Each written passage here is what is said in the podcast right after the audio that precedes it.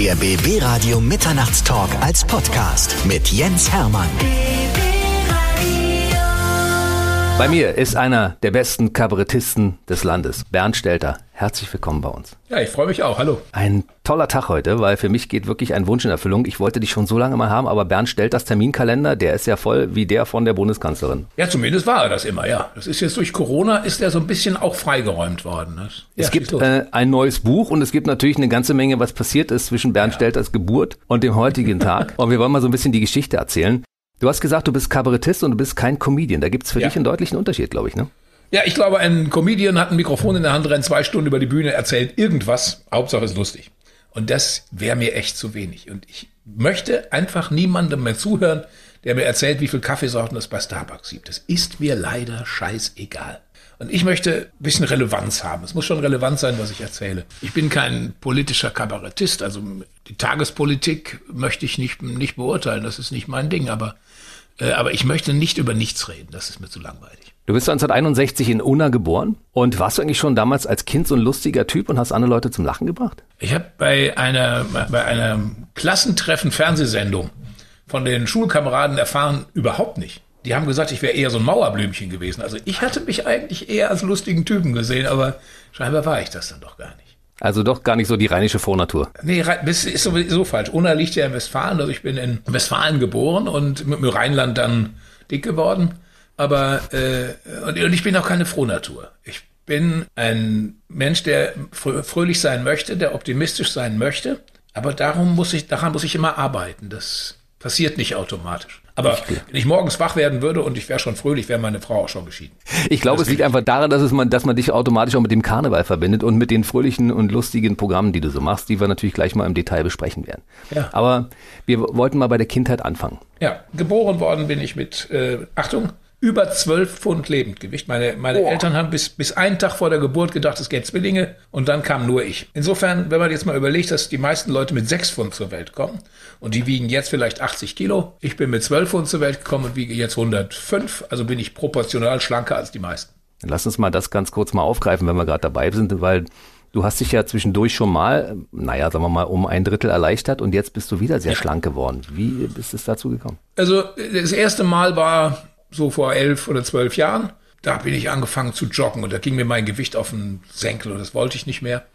Und dann habe ich wirklich über 30 Kilo abgenommen. Und dann ist das eigentlich so unmerklich. Immer jedes Jahr ein bisschen ist es immer mehr geworden. Und ja, und dann war ich dann irgendwann wieder ziemlich da, wo ich schon mal war oder genau da, wo ich schon mal war. Und dann hatte ich eine lustige Talkshow im ZDF. Morgens früh, volle Kanne heißt das Ding. Und hm. ähm, die Redakteurin sagte mir, am Tag vorher wäre Detlef die Soest da gewesen.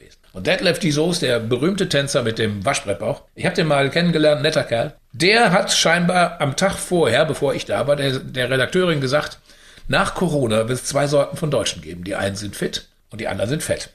Und da habe ich mir überlegt, nee, noch fetter will ich nicht. Und ähm, ich hatte mir eigentlich für letztes Jahr vorgenommen, 2020, 20, also in 2020 20 Kilo abnehmen.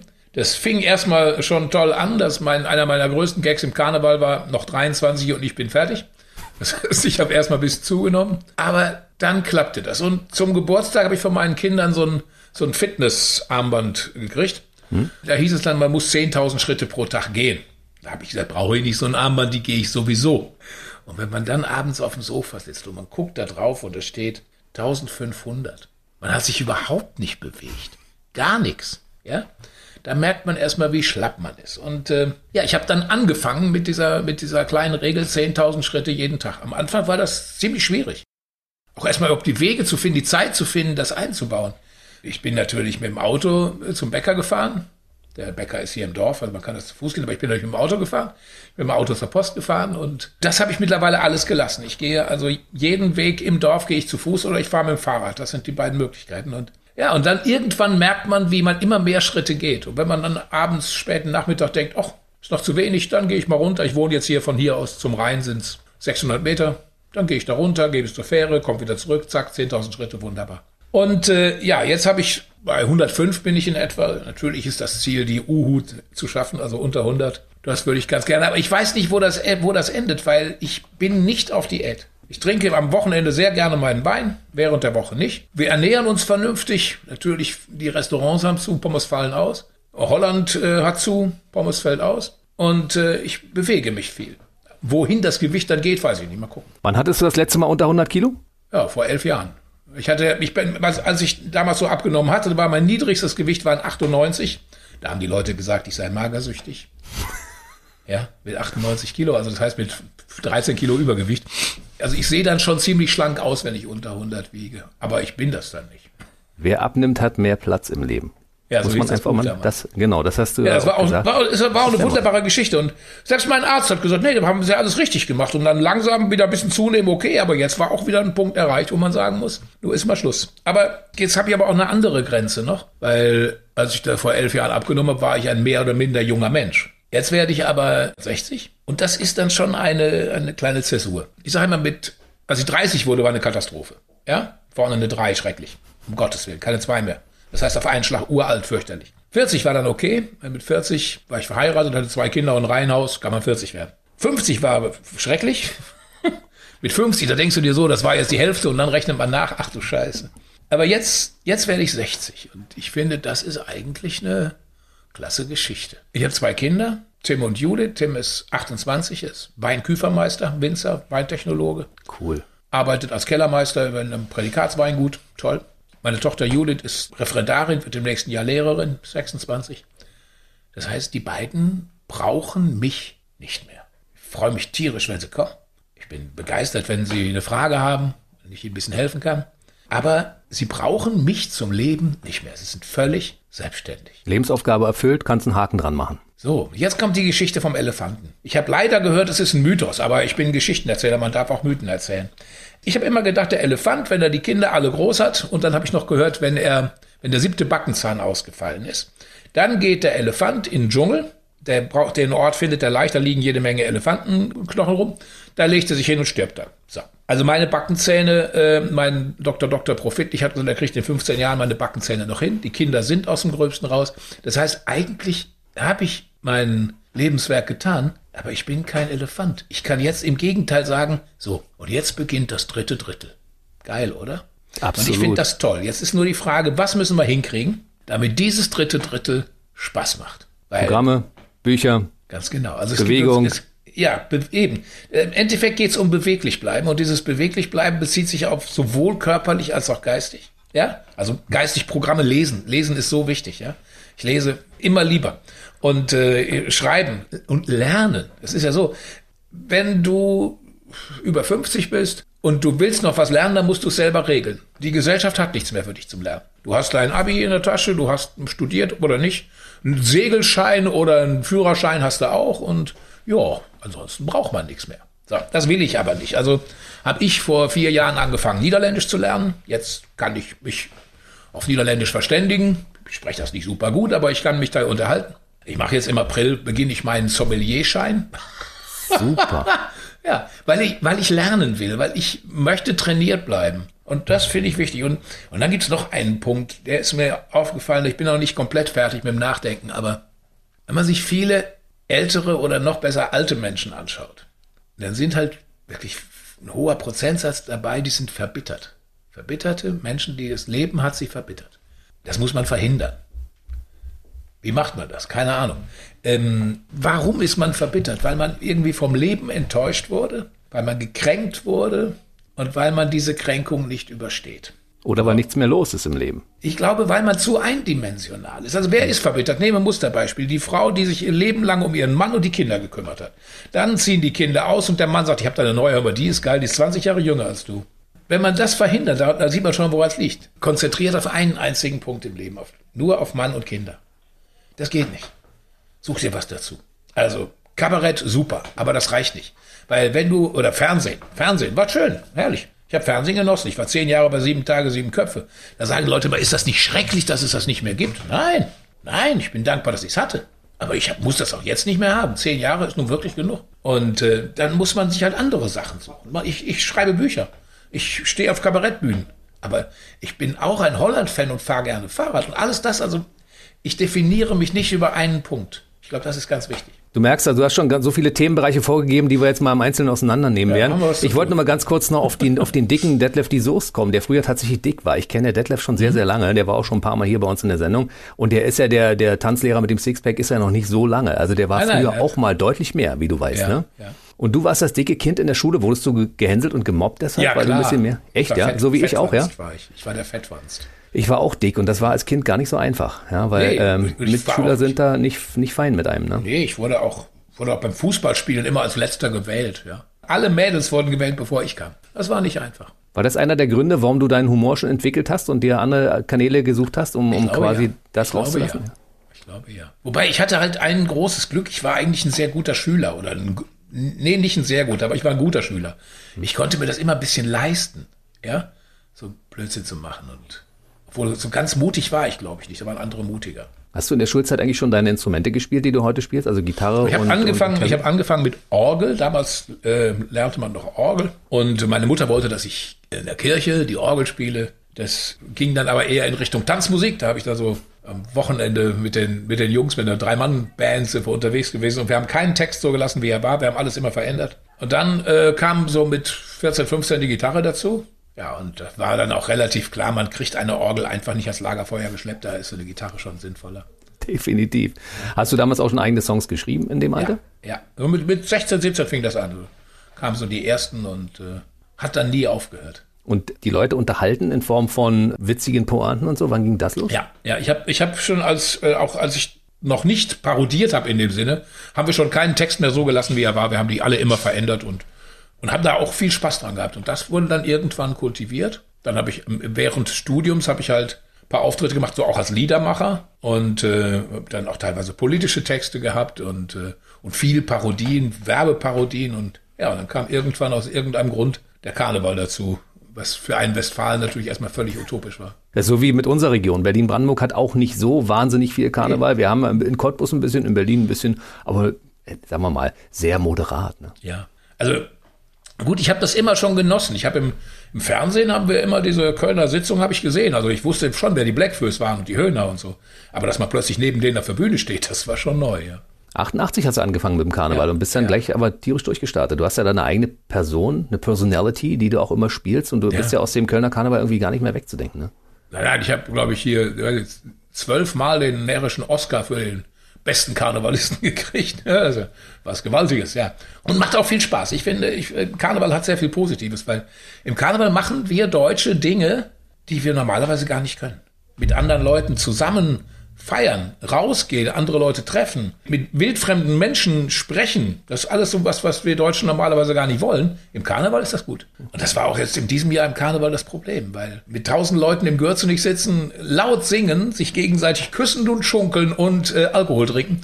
Man kann auch sagen, das ist die Definition von Corona-Infektion. Also insofern, das ging nicht. Meinst du, das wird irgendwann in der Form nochmal stattfinden können? Sind die Kölner irgendwann wieder in der Lage, Karneval zu feiern, wenn, das, wenn dieser Zirkus irgendwann vorbei ist? Mit Sicherheit. Ich glaube, es wird eine Übergangsphase geben, wo viele Leute sagen werden, ach, es sind so viele Leute auf einem Raum, ich weiß gar nicht, ob ich mich da wohlfühle. Aber ich denke mal, erstens mal will der Mensch auch gesellig sein. Und zweitens, wir müssen auch. Wir müssen auch. Ich bleib mal in Berlin gerade. Ich spiele in Berlin immer in den Wühlmäusen. Ähm, da passen 516 Leute rein. Und unter Corona-Bestuhlung, glaube ich, maximal die Hälfte. Und dann sage ich dir, wenn das immer so weitergeht, dann würden die Wühlmäuse leider pleite gehen. Und übrigens nicht nur die Wühlmäuse, das andere Theater von Herrn Hallervorden auch und übrigens sämtliche anderen Theater in Berlin auch. Die einzigen Theater, die nicht pleite gehen, wären die städtischen Theater. So, jetzt im Moment kann man auf der Bühne sagen, was man will, aber gucken wir mal nach Polen, gucken wir mal nach Ungarn oder letztes Jahr in die USA. Da war das doch eine, ein ganz kleiner Schritt nur zu, nö, das erzählst du über mich auf der Bühne nicht. Und wenn man dann keine privaten Bühnen mehr hat, sondern nur noch staatliche, dann wäre das für unsere Kultur eine Katastrophe.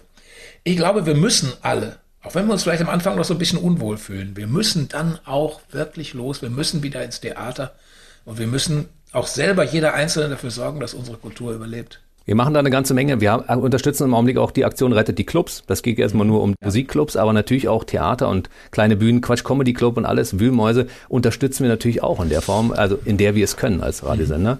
Wir machen auf Dinge aufmerksam, die sonst normalerweise kein Gehör finden. Das ist schon wichtig, finde ich, weil man muss diese kleinen Bühnen unbedingt retten. Unbedingt. Es geht, geht um unsere, die ganzen Innenstädte. Ich meine, Douglas Hussel will die Hälfte seiner Läden schließen. Weißt du, wie viel, wie viel Läden pro Fußgängerzone Douglas Hussel sind? Ja, viele. Ein Drittel. Das sind ja die Papierladen, das ist Douglas, das ist Hussel, das sind aber auch noch jede Menge andere. Und das werden alles 1-Euro-Läden oder Dönershops. Das wird ja eine Katastrophe. Also wir müssen ganz dringend, abgesehen davon, dass wir ins Theater müssen, wir müssen auch alle wieder in die Restaurants, wir müssen wieder auswärts essen gehen, nicht die Pizza bestellen und wir dürfen auch nicht jeden Scheiß im Internet bestellen. Wir müssen in die Läden. Definitiv. Bernd, aber wir müssen jetzt aus diesem Teil der Tränen wieder raus. Ja, ähm, klar. Weil du bist ein fröhlicher Mensch und wir haben dich als fröhlichen Menschen hier natürlich auch eingeladen in diese ja. Show. Klar ist das ein Thema, was wir besprechen müssen zwischendurch. Wir kommen nachher wahrscheinlich auch nochmal auf, auf Corona zu sprechen, aber jetzt ja. lass uns erstmal weitermachen in der Geschichte Bernd Stelter. Ja. Studium war durch mit Abschluss. Nee, ohne. Ähm, ohne Abschluss. Ich habe VWL studiert und äh, ja, und dann, ich habe eine Diplomarbeit geschrieben, die war richtig gut, die war, ich glaube, eins war die sogar. Und dann kam das eigentliche Examen, da habe ich erstmal zwei Fünfer geschrieben. Oh. Die habe ich dann beide mündlich wieder rausgeholt. Und da habe ich mir überlegt, nee, also mit einem Vierer-Abschluss, das ist ja nicht das, was du willst. Ne? Also insofern war die Frage, entweder hängt man die Gitarre an den Nagel und macht für zwei Jahre lang erstmal nur das Studium. Mein Vater hat genau das vorgeschlagen. Ich, wenn mein Sohn mich gefragt hätte, hätte ich ihm auch genau das vorgeschlagen. Und ich habe mich dann dagegen entschieden. Ich habe das Studium an den Nagel gehängt, weil ich mir gedacht habe, irgendwann bist du 44. Und dann sitzt du in einem gut klimatisierten äh, Büro in irgendeiner Volks- und Raiffeisenbank und denkst dir, wow, damals hättest du die Chance gehabt und du Idiot hast sie nicht genutzt. Daraufhin habe ich Studium an den Nagel gehängt und war ein glücklicher Mensch. Was hast du denn gemacht? Vielleicht zum Radio gegangen? Ja, ja, ich habe ja, und Auftritte. Die Auftritte mhm. waren ja natürlich, ich hatte extrem viel zu tun. Und, und ich war zuerst bei Radio RPR, war ich äh, Moderator, und dann bin ich zum, als Morning Man zum WDR 4 gegangen. Ja, das war schon Arbeit. Also wir haben eine ähnliche Vergangenheit. Warst du gerne beim Radio? Weil ich bin ja immer noch ja, da. Ich, habe mittlerweile fast 30 Jahre. Also Radio finde ich, finde ich toll. Ich war, ich war Station Voice bei Antenne Bayern. Wenn ich mal mhm. einmal im Monat runtergefahren habe, da solche Sätze gesagt wie Antenne Bayern, die Nachrichten. Ach, herrlich. Hat Spaß gemacht. Und dann abends im Biergarten, das ist schön in München. Und äh, ich habe wirklich sehr, sehr gerne Radio gemacht. Auch hinterher nach der Morgensendung zum Bäcker gehen, einkaufen gehen und da schon erfahren, wie du warst. Klasse war das. Das fand ich witzig. Aber dann, dann stand ich bei einem, bei einem Medientreff. Medientreff muss man den Leuten erklären. Da lädt irgendeiner ein und jeder, der irgendwas mit Medien zu tun hat, der geht da hin und steht da und trinkt Bier. Und dann unterhält man sich. Warum es das gibt, weiß ich nicht. Ich wollte da auch nie hin, aber ich musste. Und dann habe ich da gestanden und mit Heribert Fassbender über Fußball gesprochen. Schön dabei ein Bierchen getrunken. Ich fand den Abend jetzt ganz nett. Und dann tippte mir einer auf die Schulter und sagte, hast du Lust auf sieben Tage, sieben Köpfe? So, und da nahm das Leben nochmal eine ziemliche Veränderung. Rudi Carell, dein späterer Mentor, stand neben dir. Der kannte dich als Kabarettist schon, ja? Nein, als Kabarettist glaube ich nicht. Ich hatte damals in der ARD eine Show, die hieß Stimmung. Die war wirklich nicht gut, aber einmal habe ich mit dieser Show Rudi Carell geschlagen, der parallel auf äh, RTL war. Und wenn du Rudi Carell geschlagen hast, dann kennt er dich. Und daraus ist irgendwie eine sehr, sehr tiefe und innige Freundschaft auch entstanden, ne? Freundschaft weiß ich nicht. Ich, dafür hatte ich, glaube ich, immer zu viel Respekt vor ihm. Rudi war für mich immer so ein, ja, so ein Idol. Der war so ganz weit oben, ja, so ein Riesenidol. Aber ich habe unglaublich viel von ihm gelernt und ich habe ihn immer sehr gemocht. Also ich glaube, zu Rudi Carell muss man wissen, er war ein 100%er, ne, 100% kam er nicht hin, 110 wollte er schon haben. Und dadurch war der oftmals auch sehr hart. Nicht nur zu anderen, auch zu sich selbst. Und das haben viele Leute nicht gemocht. Und ich habe es eigentlich immer, immer verstanden. Ich habe eigentlich verstanden, was er wollte. Deswegen bin ich damit eigentlich ganz gut klargekommen. Es waren am Ende ja zehn Jahre, sieben Tage, sieben Köpfe. Wie ja. oft hat er dich in der Zeit angeschrien? Wie oft hattet ihr Streit miteinander? Ach, äh, ich glaube, meist hat er mich einfach nicht wahrgenommen. Das war immer toll. Also wenn so eine Sendung zu Ende war, dann hieß es immer, Maike, Tolovic, Subovic, Gabi, was hast du mich aufgeregt? Hey, Kalle, du hast so lustig ausgesehen. Bernd, du warst auch da. Ich glaube im Nachhinein. Ich habe ich hab hinterher nach seinem Tod seine Memoiren bekommen. Er hat ein, ein dickes Buch verfasst und das habe ich gelesen und da lobt er mich über den grünen Klee und zwar auf nicht, 20, 30 Seiten. Ich glaube, der hatte die ganze Zeit über das Gefühl, den Bengel behalten wir auf dem Teppich. Da sorgen wir dafür, dass der unten bleibt. Und dafür bin ich ihm im Nachhinein auch wieder dankbar. Naja, er ist der Schmied deiner Karriere, das muss man einfach mal so sagen, weil die große Bühne hat er dir ermöglicht. Ja. Er hat in dir also das gesehen, was du auch tatsächlich bist und er hat dafür gesorgt, dass du nicht abhebst. Das ist, glaube ich, eine gute ja. Kombination. Wie war er eigentlich so als Mensch? Weil viele wissen über Rudi Carell gar nicht so viel. War er denn der lustige Typ, der im Fernsehen immer war? Nein, er war sehr hart, extrem, extrem diszipliniert. Er hat trainiert, ge geprobt wie ein, wie ein Wahnsinniger und er wollte viel lachen. Das war für ihn sehr wichtig. Aber wenn es darum ging, Job oder Lachen, erstmal Job. Und er hat natürlich viele Sachen erklärt.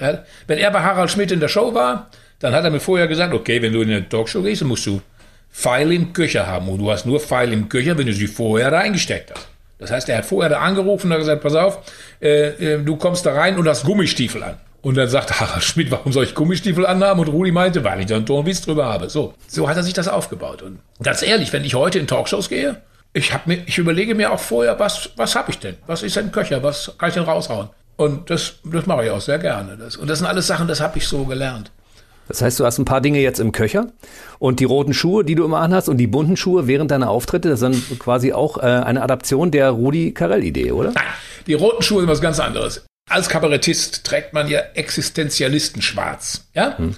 Werber, Produzenten und Kabarettisten tragen immer nur schwarz, immer. Äh, gibt's, gibt überhaupt keinen Grund dafür. Nur man fühlt sich halt so cool, wenn man schwarz trägt. Wenn man dann in einem Theater auf der Bühne steht, dann ist übrigens der sogenannte Backdrop, das heißt der Vorhang hinter der Bühne auch schwarz. Dann heißt das, du stehst mit schwarzen Schuhen, einer schwarzen Hose, mit einem schwarzen T-Shirt und dazu ein schwarzes Hemd, vielleicht sogar eine schwarze Lederjacke, ausgesprochen cool. Und wenn du ganz cool bist, dann lässt du die schwarze Kappe weg und dann sitzt, stehst du auf der Bühne. Das heißt, das Einzige, was man von dir sieht, ist dieser Mond, das alles. Und das sieht so scheiße aus. Und das heißt, du musst dann mal eine, eine Form geben. Das heißt, du musst eigentlich ein buntes Hemd drüber haben, damit man sieht, aha, da hört der Kerl auf. Und du brauchst vor allen Dingen bunte Schuhe oder weiße Schuhe oder irgendwas, damit man sieht, da fängt er an. So, deswegen trage ich die roten Schuhe auf der Bühne und mittlerweile, äh, ja, finde ich so lustig. Sieben Tage, sieben Köpfe. Du hast ja vorhin gesagt, es war schön, als es dann vorbei war.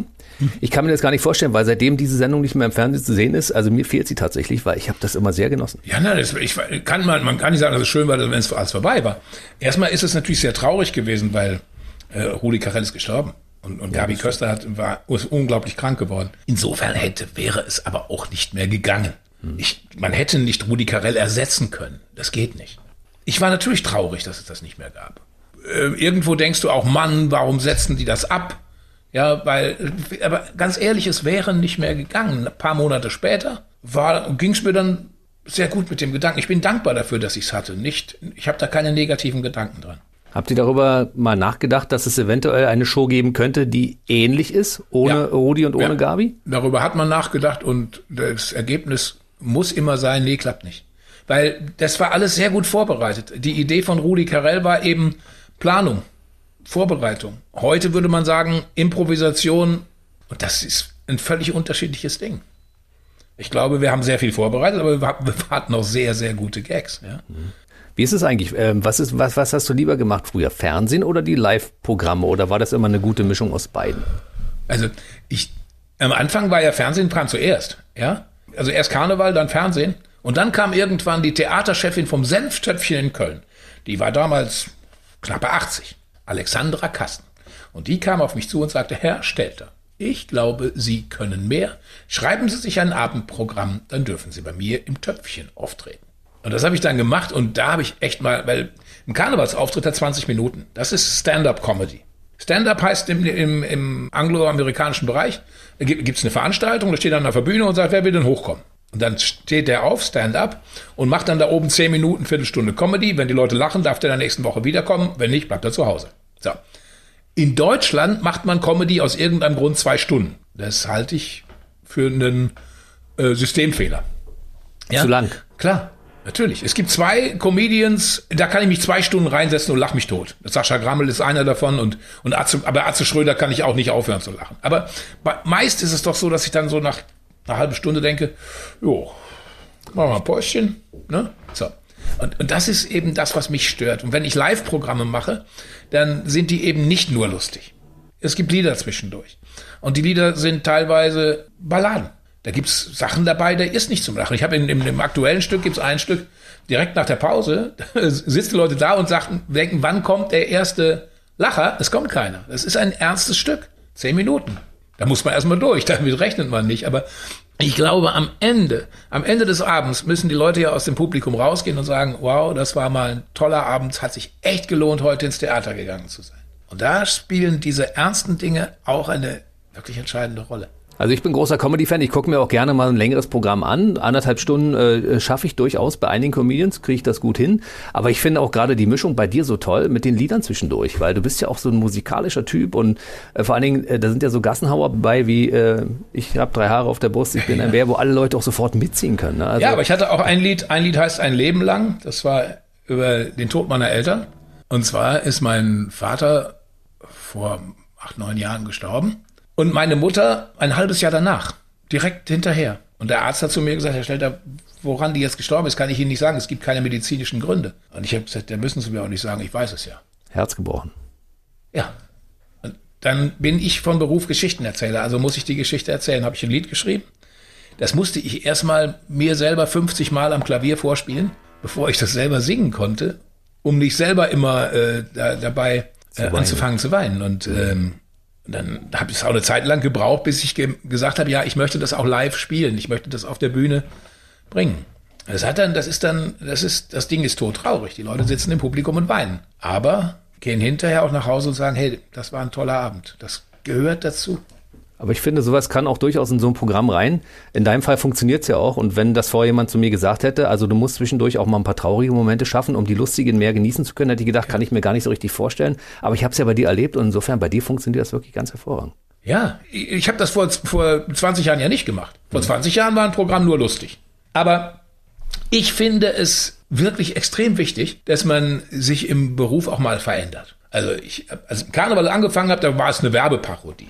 Heute kannst du über Werbung keine Parodien mehr machen, weil äh, die ganze Werbung geht nur noch um 20 Prozent auf alles. Im Moment ist, glaube ich, äh, Ingrid und Indeed die einzige Werbung, die ich noch lustig finde. Alle anderen geben mir 20 Prozent. Oder sagen mir, Mann, jetzt wo es wieder aufgeht. Ja, ich will es nicht mehr hören, verdammt.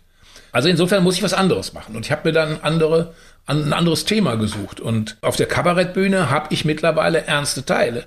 Und ich habe auch teilweise ernste Themen, die ich behandeln will. Und das ist aber auch wichtig, weil wenn ich jemanden auf der Bühne sehe und ich kenne einige, die das Gleiche machen wie vor 30 Jahren, ja, dann langweile ich mich zu Tode. Da kommt nichts Neues mehr. Und bei Bernd Stelter weiß man jedes Mal, es ist total es anders. Wird, also es wird, also nicht total anders, aber es wird etwas kommen, was dich überrascht, womit du nicht rechnest. Das finde ich wichtig, ja.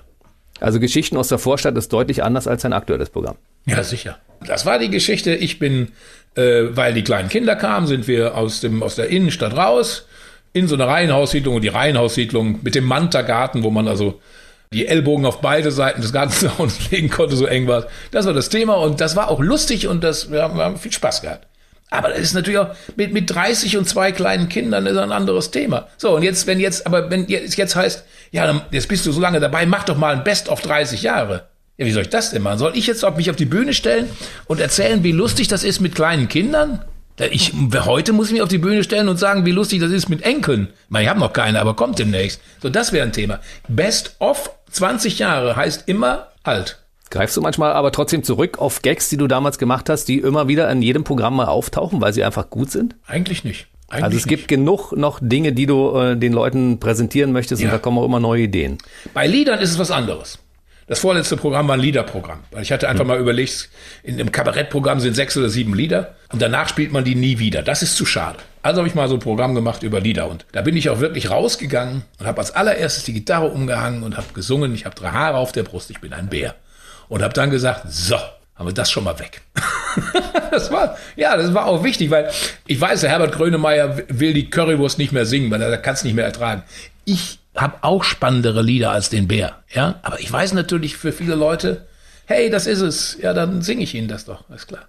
Äh, es gibt auch immer mal wieder eine Pointe, die mir einfällt, wo ich denke, hey, die passt jetzt nochmal. Dann in diesen neuen Zusammenhang werde ich das auch wieder bringen. Aber ich mache nicht, ich mache nicht einen Teil, den ich schon mal hatte.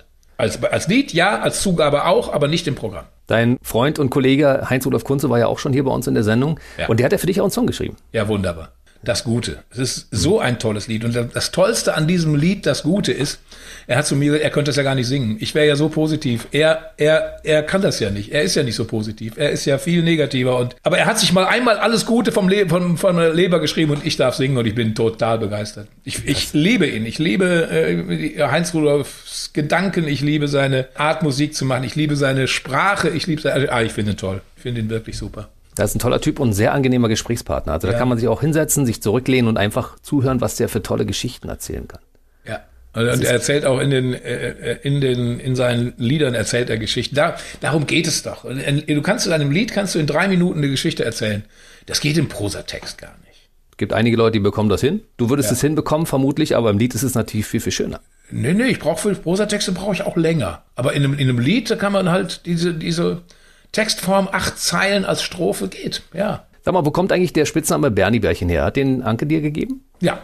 Ursprünglich war das, das war Anke mal. Ich meine, gut, ich hab, es gab vorher schon mal den Spitznamen Grizzly. Und zwar ähm, gab es damals dieses wunderbare, diese wunderbare Fernsehserie Der Mann aus den Bergen.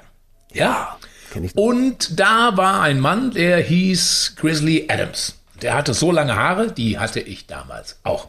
Und dann hatte der so eine Pelzjacke. Und die hatte ich damals auch. und deswegen hat man mich dann da auch zum Abiturzeiten so Grizzly genannt.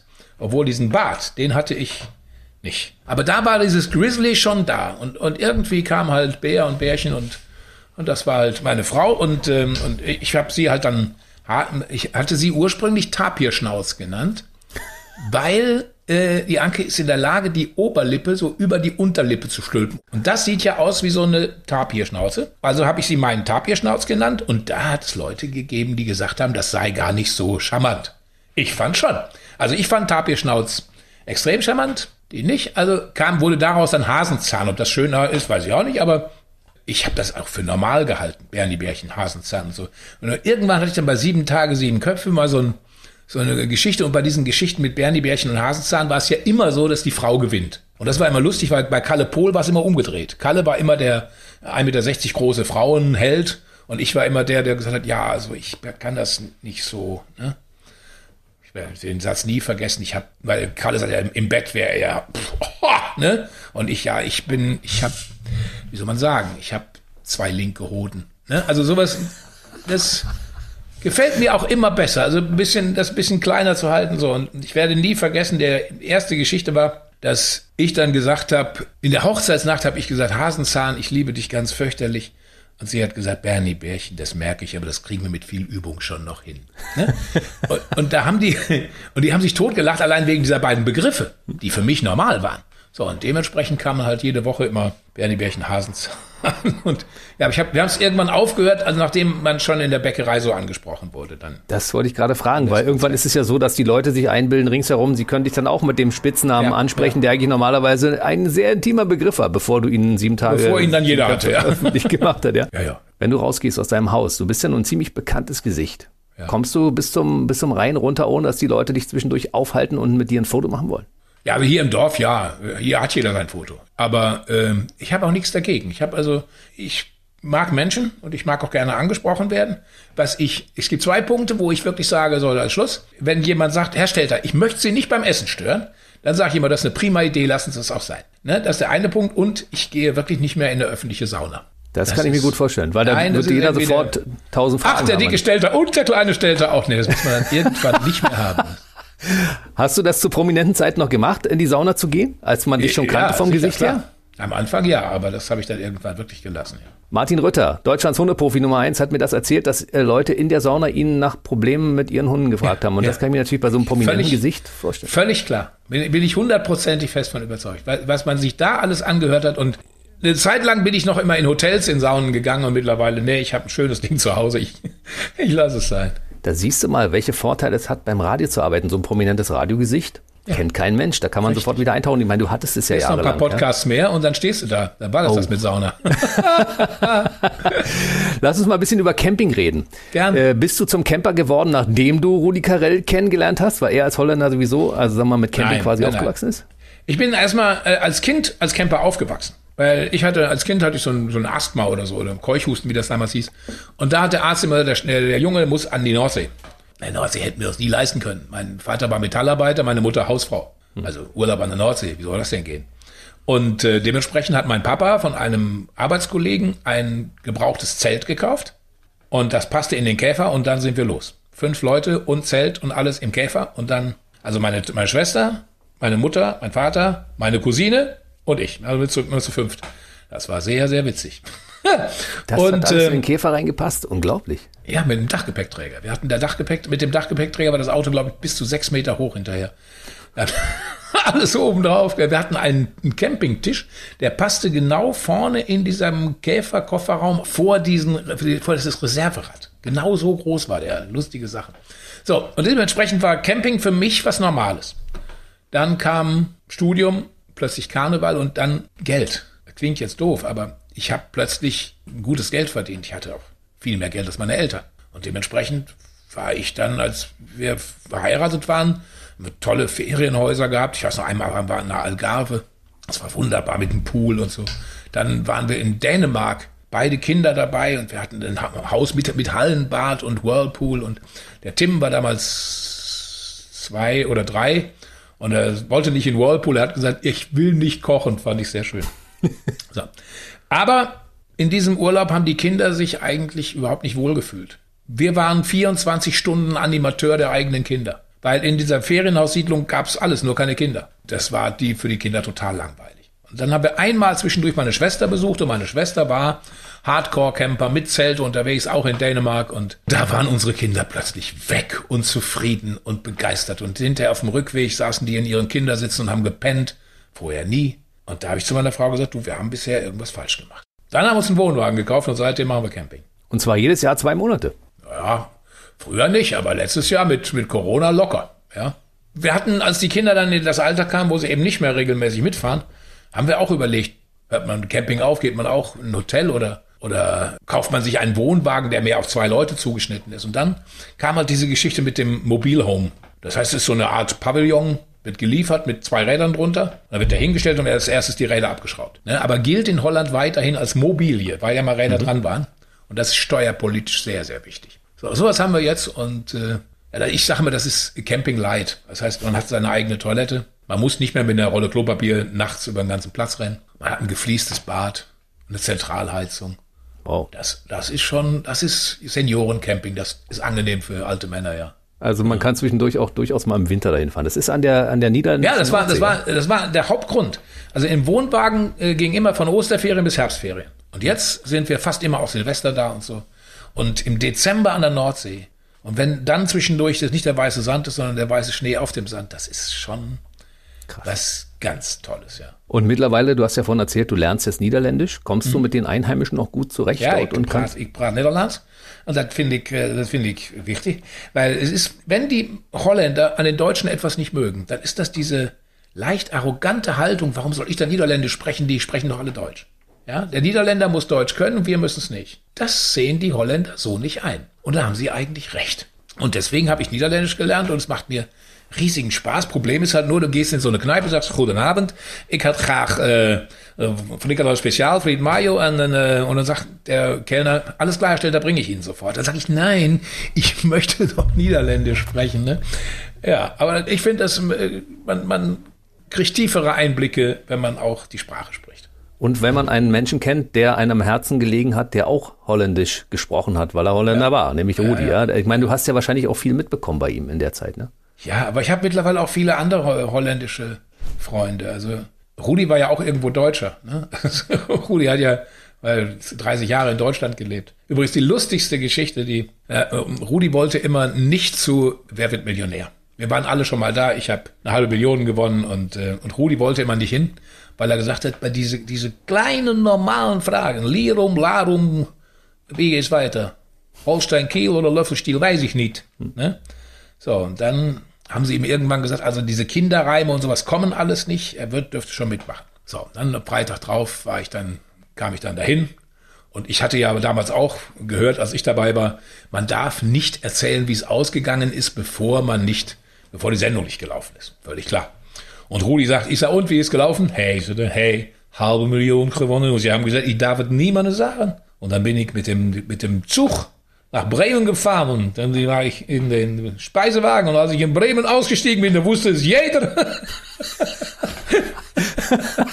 da wusste es jeder. Er hat, hat, sich an nichts gehalten. Das fand ich, fand ich sehr schön. Aber äh, die, der Niederländer, die Niederländer sind wirklich entspannter als wir und die Niederländer sind vor allem auch kinderlieber als wir. Das sind so, ich, ich möchte nicht immer gerne verallgemeinern und sagen, der ist so, der ist so. Aber ich glaube, an diesen beiden Punkten, das muss man schon festhalten, da sind die Holländer uns so ein bisschen voraus. Dafür spielen wir besser Fußball, ja. das ist wohl wahr. Ist es denn schwer, mit über 50 noch eine neue Sprache zu lernen? Nein, nein, äh, man muss es nur wollen. Man muss auf die Idee kommen. Das ist das Entscheidende. Und dann äh, ab und zu muss man die äh, kleinen grauen Zellen so ein bisschen trainieren. Ich glaube, man kann einrosten. Mein Vater, den ich über alles geliebt habe, der hat sich mit 65 in seine Sofaecke gesetzt und gesagt, so, hier sitze ich und hier bleibe ich jetzt sitzen. Und ganz ehrlich, er wurde schlagartig alt. Das dürfen wir nicht machen. Das dürfen wir Nein. für uns zumindest nicht zulassen, Bernd. Nee, nee. Auf keinen Fall. Lass uns mal auf deine karitativen Dinge zurückkommen, weil du bist ja ein Ehrenvorsitzender an irgendeiner Stiftung, die du auch selbst initiiert hast. Und du, wenn du in irgendein, auf irgendwelchen Stühlen sitzt und dort Geld erspielst, dann gibt es auch immer eine Einrichtung, die davon profitiert. Ja, das ist die Bornheimer Bürgerstiftung Unsere Kinder, unsere Zukunft. Die unterstütze ich. Ich unterstütze die Hermann van Veen Stiftung sehr gerne. Ich, ich spiele Golf bei den Eagles. Das ist auch eine Charity-Geschichte. Ich habe Grund für vieles in meinem Leben so dankbar zu sein. Ich habe zwei gesunde, ausgesprochen gut aussehende Kinder. Bei den Eltern. Und äh, klar. Ja, ich habe ich hab beruflich so viele tolle Sachen machen dürfen, dass ich mir jetzt heute einfach nichts mehr beweisen muss. Und da kann man auch mal ein bisschen Demut spüren und auch mal sagen, nee, dann helfe ich jetzt noch anderen. Das mache ich gerne und das ist auch nichts, weshalb man sich äh, besonders auf die Schulter klopfen sollte. Es sollte normal sein. Dann reden wir mal über deine Schriftstellerei sozusagen. Jetzt ist mittlerweile der dritte Campingroman erschienen. Ich meine, du als Campingfan ist es klar, dass du Campingromane schreibst. Du schreibst auch noch andere Sachen, aber äh, mieses Spiel um schwarze Muscheln. Mhm. Und das Schöne ist ja, dass du das Ding auch als Hörbuch eingelesen hast, was ich persönlich ja. sehr schön finde, weil du mit deiner Voice als ehemalige Station Voice einer großen fetten Radiostation, da hört man natürlich auch gerne zu. Also ich finde das auch so klasse, weil ist die erste, das erste Hörbuch, das ungekürzt war. Früher war das ja immer mit CDs. Mhm. Und dann jede CD, die mehr produziert wurde, kostete Geld. Aber jetzt MP3 oder zum Runterladen, jetzt gibt es ungekürzt neun Stunden und das hat mir richtigen, riesigen Spaß gemacht, das zu lesen. Und äh, ich glaube, mein Job sind zwei Teile. Und zwar, ich schreibe Dinge und die Sachen, die ich geschrieben habe, die stelle ich da entweder auf einer Bühne oder vor einer Fernsehkamera oder in einem Buch oder wie auch immer. Und normalerweise in den letzten Jahren war immer die Bühne im, im Vordergrund. Ja, ganz viel Bühne gemacht und ab und zu ein bisschen was geschrieben. Und jetzt zu Corona-Zeiten ist es eben umgekehrt. Jetzt schreibe ich mehr und man steht halt selten auf Bühnen. Ich hoffe, dass sich das sehr wieder ändert, aber ich bin wirklich dankbar dafür, dass ich äh, das Schreiben auch habe. Stell dir mal vor, ich wäre Schauspieler, ich würde immer nur Drehbücher abspielen, dann würde mir der Teil fehlen. Das wäre echt schade. Da bin ich schon froh, dass es nicht so ist. Du schreibst also, du hast immer parallel zu dem Programm auch immer äh, Bücher geschrieben. Ja, und das macht auch, das macht auch wirklich, macht, macht auch wirklich Spaß. Also ich lasse mir gerne Geschichten einfallen. Mein erstes Buch war Nie wieder Ferienhaus. Das war eben die Geschichte, wie wir da in Dänemark uns überlegt haben, nee, komm, wir machen jetzt, wir kaufen uns selber einen Wohnwagen. Und das war mehr oder minder autobiografisch. Mittlerweile äh, ist es halt so, dass ich auch Geschichten selber erfinden will. Ich habe damals von John Irving gelesen, Witwe für ein Jahr. Und da ging es eben darum, dass ein Schriftsteller nur dann ein Schriftsteller ist, wenn er auch seine auch Geschichten erfindet und nicht, wenn er nur seine eigene Geschichte erzählt. Ob ich ein Schriftsteller würde ich mich nicht bezeichnen. Ich bin Buchautor, aber Geschichten erfinden, das finde ich schon wirklich witzig. Und das sind ja schon eine ganze Menge, sieben mittlerweile, ne? Ja. Die Campingkrimis und alle anderen Sachen, die du geschrieben hast, also es ist schon eine ganze Menge. Es ist schon eine beachtliche Liste von den ja. Dingen, die du schon niedergeschrieben hast. Ja, und Kabarettprogramme ist, ist auch, es sind auch immer 40 in der vier Seiten Zeug, die man schreibt, oder, oder halt Lieder schreiben und so. Das ist halt ein, ein Teil meines Jobs. Aber ich mache auch nichts anderes. Also ich schreibe und ich stelle das dar. Alles mhm. andere mache ich nicht. Ich habe Kollegen, die haben doch nebenher eine Produktionsgesellschaft oder eine Agentur oder sowas habe ich alles nicht. Also das, äh, das, das würde mich stressen, das will ich nicht. Also ich mache meine kreativen Geschichten und mehr mache ich auch nicht. Dieses äh, mieses Spiel um schwarze Muscheln kann man natürlich auch lesen bzw. hören, wenn man die anderen beiden nicht gelesen ja, ja. bzw. gehört hat. Aber ich kann empfehlen, das natürlich auch alle drei hintereinander ich zu. Denke, zu. Ich denke, es ist schon besser mit dem ersten anzufangen. Der erste war, der Tod hat eine Anhängerkupplung. Und dann kam der Killer kommt auf leisen Klompen, wobei Klompen, muss man vielleicht in Berlin sagen, sind Holzschuhe, also sehr leise Holzschuhe. Und es geht also immer darum, es sind, ich glaube, es sind spannende äh, Krimis. Und das Wesensmerkmal eines Krimis ist ja, es muss spannend sein. Aber ich bin auch Komiker. Es muss auch lustig sein. Man muss auch zumindest, also ich, ich glaube ja, beim Lesen, man lacht sich ja nicht tot beim Lesen. Aber was man hinkriegen kann, ist, man schmunzelt. So, das möchte ich in meinem Buch auch hinkriegen, dass man da zwischendurch sitzt und schmunzelt. Also ich sage immer, bei mir sterben die Leute fröhlich. Liest du es Anke vorher vor, bevor du Ja, es äh, irgendjemand ja. anderen gibst, ja? Ja. Also äh, nicht nur die Bücher, also auch alle Lieder, Kabarettstücke, alles liest meine Frau als erstes Korrektur. Und, und wenn die sagt, "Mm, würde ich nie machen, dann kannst du es normalerweise auch vergessen. Also es gibt ganz wenige Situationen, sagen wir mal, in neun von zehn Fällen würde ich dann sagen, hast du recht. Und es gibt einen Fall zwischendurch mal, wo ich dann sage, "Mm, nee, da sagt mir mein Bauchgefühl was anderes. Und dann, äh, wenn das so ist, dann, äh, dann richte ich mich nach meinem Bauchgefühl. Da habe ich dann auch meist recht. Ist sie dann auch gespannt und sagt, Bernie, wie geht's denn eigentlich jetzt weiter? Du hast doch gestern da und da an der Stelle aufgehört. Bis dahin kenne ich die Handlung. Wie geht's denn jetzt weiter? und du hast sie also schon im Kopf, entwickelt sie? Also eigentlich will sie nicht, sie will nicht diese äh, eine Seite lesen und dann nächsten Tag wieder drei oder so. Sie möchte schon immer ganze Stränge haben zumindest oder am liebsten ein ganzes Buch. Aber das geht nicht, weil ich muss zwischendurch schon was erfahren. Aber das Schlimmste für sie ist natürlich, dann ändere ich das. Und dann drehe ich drei Sätze um und baue eine, ein Satzende nach hinten. Aber für den Leser ist es eigentlich das Gleiche. Das heißt, er hört das Gleiche nochmal und äh, sagt dann, ja, ist schön. Und ich sage, du lachst ja gar nicht. Das heißt, Entschuldigung, äh, habe ich gestern, vorgestern und vorvorgestern gelacht, nur ist mal irgendwann Schluss, ne? Ja, also es ist nicht einfach für sie. Hat sie Anteil an Akteuren in den Büchern? Das heißt, gibt's irgendwelche Charaktere, die sie sich hat einfallen lassen oder wo sie den Namen bestimmt Nee. hat oder irgendwas? Ja, aber Namen diskutieren wir immer. Namen gehen ja immer, äh, vor allem niederländische Namen finden ist ja nicht so einfach. Also ich habe in diesem, in diesem speziellen Fall sind, sind zwei wirklich tolle Charaktere drin. Das ist einmal Chester Bloomberg. Chester Bloomberg ist ein Foodblogger. er erzählt was über Nahrung und, und eine der Campers Gattinnen ist der größte Fan. Sie ist Follower von diesem Foodblogger. Die Geschichte finde ich, finde ich fantastisch. Und, und der andere äh, äh, sehr sp- spannende Charakter ist Juliana Joses. Juliana ist die Vermieterin meines Inspekteurs von Piet van Hauvenkamp. Und die Vermieterin ist 94. Aber sie ist öfter mal in ihren Meinungen eine ganze Ecke jünger als er. Und das, das macht sehr großen Spaß, diese, diese alte Dame zu schreiben und zu beschreiben. Das finde ich, finde ich toll. Wie du es gerade gesagt hast, Piet von Hovenkamp. Also Piet es von klingt Hauvenkamp und Annemieke Breuking, das sind die, das sind die beiden Hauptdarsteller, also der Inspekteur und seine Assistentin.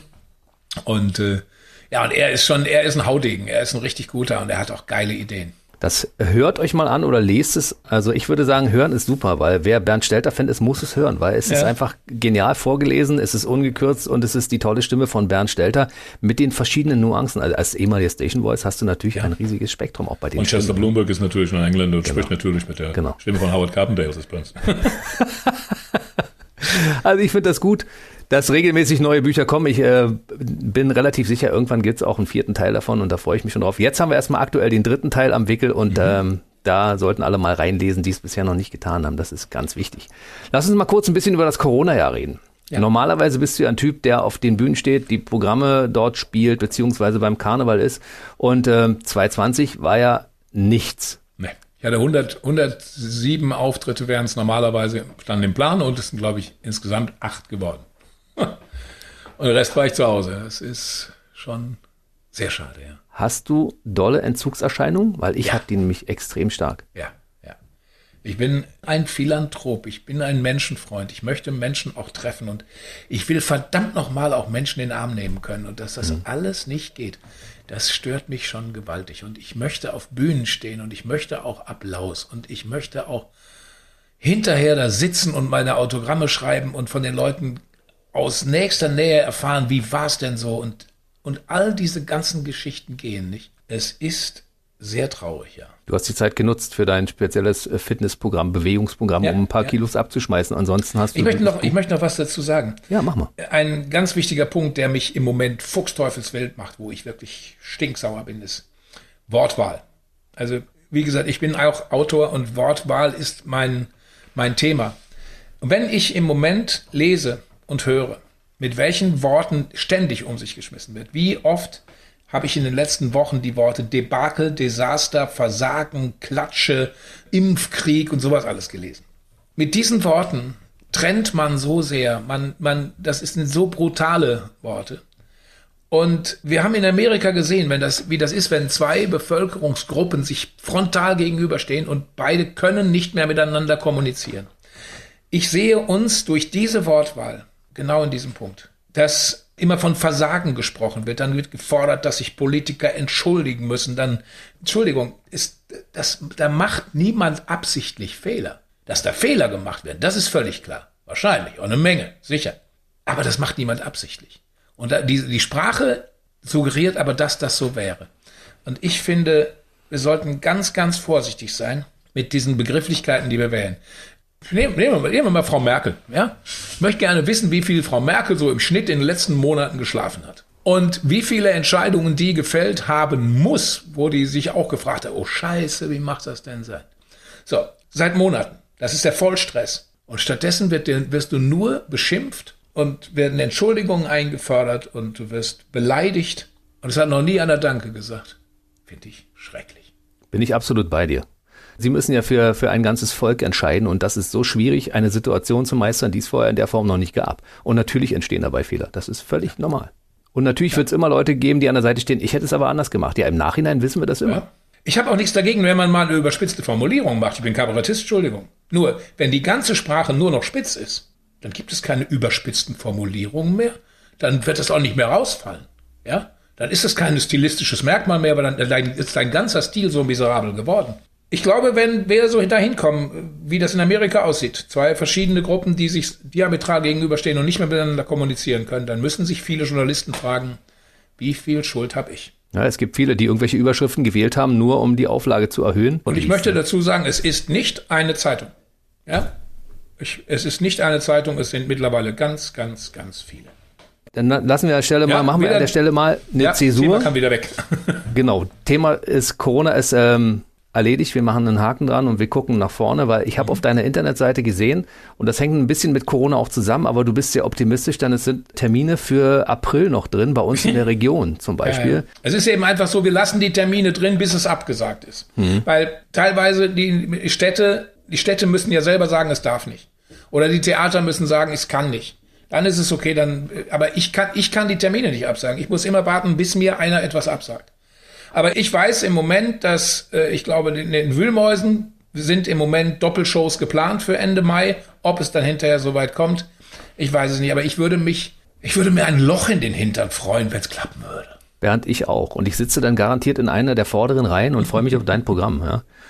Ansonsten können wir nur auf jeden Fall allen Leuten sagen, es gibt äh, Alternativtermine schon für 2022, ja. die stehen ja auch schon da drauf. Und das also, ist auch viel bei uns. Also es ist, ja, es ist ja so, schlimmstenfalls, schlimmstenfalls würde meine Rente nach hinten geschoben. Ne? das ist nicht schlimm. Ja, die Rente wird nach hinten geschoben. Nur, ich werde sowieso niemals in Rente gehen. Ja, ich habe keine Rente im, äh, in meinem Leben vorgesehen. Mein ganz großes Vorbild in der Beziehung ist Dieter Hildebrand. Der Dieter Hildebrand, der hat, ist mit 86 Jahren gestorben hätte aber in der Woche drauf noch Auftritte gehabt. Das ist mal optimistisch, oder? Ja, auf jeden Fall. So und so wird es bei dir auch sein. Bloß, dass du nicht mit 86 aus dem Leben scheidest, sondern wahrscheinlich hoffentlich erst mit 96. 116. 116 ist super. Nein, das also, glaube ich nicht. Ich freue mich da wirklich drauf. Ich meine, du wirst 60 jetzt demnächst. Betrachten wir es mal als Halbzeit. Dann hast du noch ein halbes Leben vor dir. Ja. Ich sage dritte Drittel und das freue ich mich gewaltig drauf, ja. Und, und, und sehe das auch gerne. Also ich ich hab, hatte, mal, hatte mal ein Lied vorgeschlagen, das hieß Endlich alt und da sagt die Plattenfirma, ach, kannst du nicht machen, wer will ja schon alt werden? Und meine Agentur sagte, nee, keiner will doch älter werden. Äh, doch, also ich schon. Ich habe neulich ein unglaublich geiles Video gesehen mit diesem englischen Schauspieler Michael Caine. Mhm. Und Michael Caine wurde gefragt, how do you feel getting older? Und er sagt, concerning the alternative, phenomenal. Wenn man die Alternative betrachtet, phänomenal. Ja, das, das ist Humor, so geht das, ja. Das ist im Prinzip fast das perfekte Schlusswort, aber ich muss natürlich noch ganz kurz mal auf dein aktuelles Programm zu sprechen kommen. Hurra ab, montags wieder Wochenende. Das ja. ist das Programm, was auch weiterläuft oder hast ja, du schon ja. wieder eins im Petto, was danach dann kommt? Nein, habe ich nicht. Also ich denke mal, äh, ich habe das erst ein Jahr gespielt und dann mhm. kam Corona dazwischen und das Programm ist leider so geil. Ich bin da so stolz drauf. Ich werde das natürlich anpassen. Ich werde natürlich Punkte geben, die muss man jetzt besprechen. Ja, ich hatte da, ich habe da einen Teil drin gehabt, der war über diesen, wie hieß der Kerl nochmal? Trump. Trump, ja, so. Den nehme ich gerne raus, obwohl zwei, dreimal dran erinnern sollte man einfach noch, um zu sehen, was das für ein Idiot war. Aber da, da müssen natürlich Veränderungen stattfinden, das ist klar. Ich werde das anpassen, aber das Programm als solches ist einfach leider wahr. Denn im Radio habe ich gehört, wie ein Moderator morgens, montags morgens sagte, ja Freunde, Montagmorgen, das ist nicht unsere Zeit, aber nur noch fünf Tage und wir am Wochenende. Wieso hast du denn nicht alle Tassen im Schrank? Entschuldigung, ich habe schon so geile Montage gehabt und so Absolut. irre Dienstage. Hör mal, Mittwoch war so oft so klasse. Also äh, wir müssen uns auf jeden Tag freuen. Und dann da fragt man immer, was ich habe, wieso Wochenende? Was machst du denn am Wochenende? Ja, Party. Oh. Nee. Bei mir ist es einfach so, ich habe, ich liebe ja meinen Job über alles und deshalb, ich freue mich nicht aufs Wochenende. Also Wochenende ist so ein Tag wie jeder. Ich freue mich auf jeden Tag, den ich hier sein kann und äh, zum Beispiel mit interessanten Menschen wie dir sprechen. Ne? Super, und das ist auch genau richtig. Und deswegen das Programm, das äh, spiele ich noch ein Jahr oder zwei. Und dann kommt irgendwann Neues. Mal gucken, wie das aussieht. Mach dein Hobby zum Beruf, hast du immer Urlaub. Also insofern. Ja. Das ist unser Motto. Dann lass uns mal kurz noch in das Restjahr 2021 gucken und ja. äh, vielleicht darüber hinaus. Hast du schon Pläne, die du uns verraten kannst? Gibt es Fernsehsendungen, die du moderieren wirst, wo du als Nö. Gast da bist oder irgendwas? Ich würde gerne mal im Sommer ein bisschen nach Holland fahren. Ich weiß nicht, ob es erlaubt ist. Das hätte ich wirklich gerne. Dann möchte ich da auch wieder schreiben und, und ich hoffe einfach, dass es so im Spätsommer, Herbst auch wieder ein bisschen losgeht, dass man auf Bühnen kann. Ich, ich will meine, ich will viele Leute vor, vor der Bühne haben. Ich möchte in Theatersäle gucken. Übrigens in Theatersälen durch den TÜV vorgeschrieben muss der Luftdurchsatz viermal so hoch sein wie in Bürogebäuden. Das heißt, in Theaterzuschauersälen sich anzustecken ist fast unmöglich. Also wenn man sich nicht anstecken will, man sollte ins Theater gehen. Ich hatte gerade vor ein paar Tagen auch einen Bernd hier, Dr. Bernd Schmidt, den Intendanten vom Berliner Friedrichstadtpalast. Mhm. Und die haben ja auch eine ganz neue Klimaanlage und die saugen die ganze Luft ab. In dem Theater könnte es völlig unproblematisch ist, sofort aber weitergehen. Ist das, ist, das nicht, ist das nicht schrecklich? Dann bauen die für zigtausende von Euros, bauen sie Klimatisierungen ein und dann sagt die Politik, nee, äh, im Theater machen wir was zu. Also, wie gesagt, ich bin nicht der Ansicht, dass, äh, dass man keine Fehler machen darf. Aber ich denke, wir müssen auch, auch überlegen, wie können wir denn mit diesem Virus leben und nicht nur äh, sagen, wir wollen das ganz weghaben. Es muss Ausnahmen von der Regel geben ja. für den Fall, dass es besondere Voraussetzungen gibt. Und Theater genau. und Bühnen erfüllen diese Voraussetzungen in den meisten Fällen. Und wenn das so sein sollte, müssen wir sie zwingend wieder öffnen weil wir brauchen was etwas für die Künstler, die wieder ähm, ein Betätigungsfeld brauchen. Wir brauchen etwas für die Leute, die unterhalten werden müssen, um ihre schlechten Gedanken zu vertreiben. Und das Lebensmittel ist, sind nicht nur Nahrung, sondern nein. ist auch Kultur ist auch eine Art von Lebensmittel. Geistige Nahrung nennt man sowas, ja. Das lassen wir so stehen. Ja? Dann sage ich lieber Bernd Stelter, ich freue mich dass du Zeit hattest, um so mal ausführlich mit uns über alle möglichen Themen zu quatschen. Das war klasse mit dir, hat mir Spaß war gemacht, ja. Mir auch ganz großen Spaß und äh, beim nächsten Mal dann vielleicht ein bisschen ausführlicher, dann bringst du deinen Sohn mit, der kann uns noch einen schönen Wein kredenzen ja, und wenn genau. du bis dahin schon Sommelier bist, dann weißt du selbst auch eine ganze Menge, kannst mir ein bisschen was darüber erzählen. Ich freue mich sehr auf unser nächstes Gespräch und sehr wenn gern. es am Vormittag sein sollte, trinken wir halt einen Kaffee und machen so lange, bis wir dann in dem Bereich des Weintrinkens gelandet sind. Irgendwo auf der Welt ist immer Nachmittag. Und diesen Podcast gibt es auch wieder mit einem Video. Den findet ihr auf bbradio.de und bei YouTube. Bernd, ganz herzlichen Dank, dass du da warst. Bis zum nächsten Mal. Vielen Dank. Der BB Radio Mitternachtstalk. Jede Nacht ab 0 Uhr. Und der neueste Podcast jeden Mittwoch.